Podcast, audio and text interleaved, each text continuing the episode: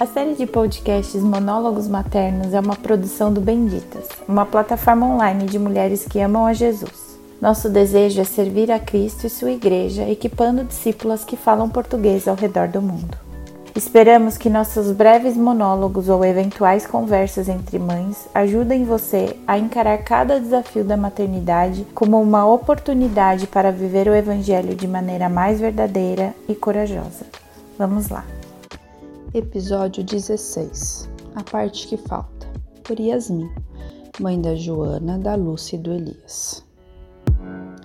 Recorrentemente, noto em olhares que, ao saberem que eu sou mãe ou me verem com os meus filhos, apenas veem o que falta na minha vida.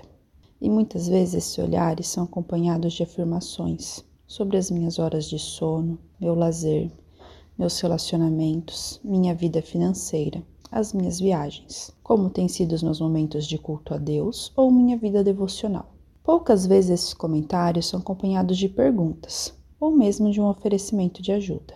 Me entristeço me sinto constrangida. É doloroso ser vista como uma pessoa limitada. Soa como uma grande injustiça e ofensa ser vista como alguém que está faltando coisas.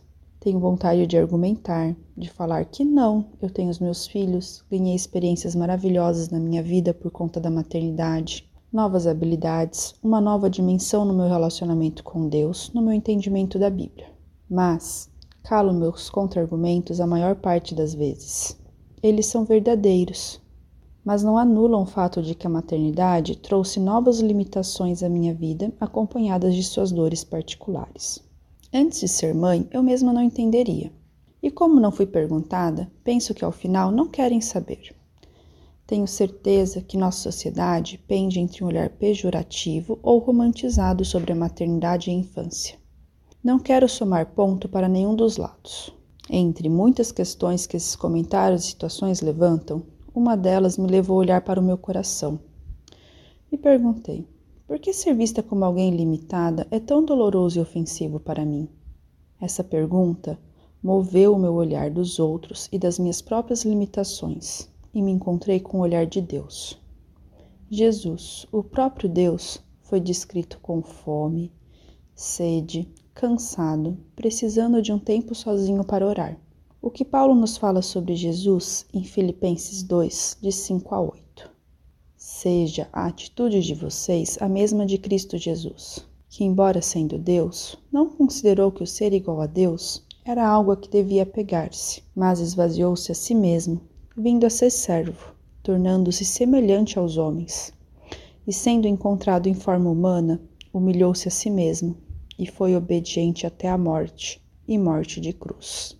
Uma grande parte de mim não quer ser simplesmente uma criatura limitada, uma filha de Deus, o que de fato sou. O meu sentimento de desconforto diante desses comentários revela um coração que quer ser como Deus, mas não imitar Jesus, que abraçou as limitações da encarnação e mesmo assim não cedeu ao pecado. Não preciso me justificar diante das limitações reais ou ilusórias que a maternidade traz na minha vida. Posso descansar na certeza de que nenhuma delas é capaz de me separar do amor de Deus. Que Ele me concede a graça suficiente para ser fiel em tudo que Ele confiou às minhas mãos.